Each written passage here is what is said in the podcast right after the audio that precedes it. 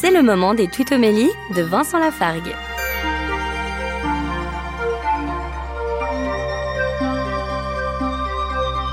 Dans le psaume 131, ou 130 selon les Bibles, le verset 2 dit Je tiens mon âme égale et silencieuse. Mon âme est en moi comme un enfant, comme un petit enfant contre sa mère.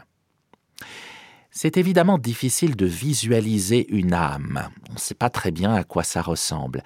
Visualiser un petit enfant contre sa mère qui s'endort tranquillement, ça c'est beaucoup plus simple. Et il nous est dit de tenir notre âme de cette manière-là.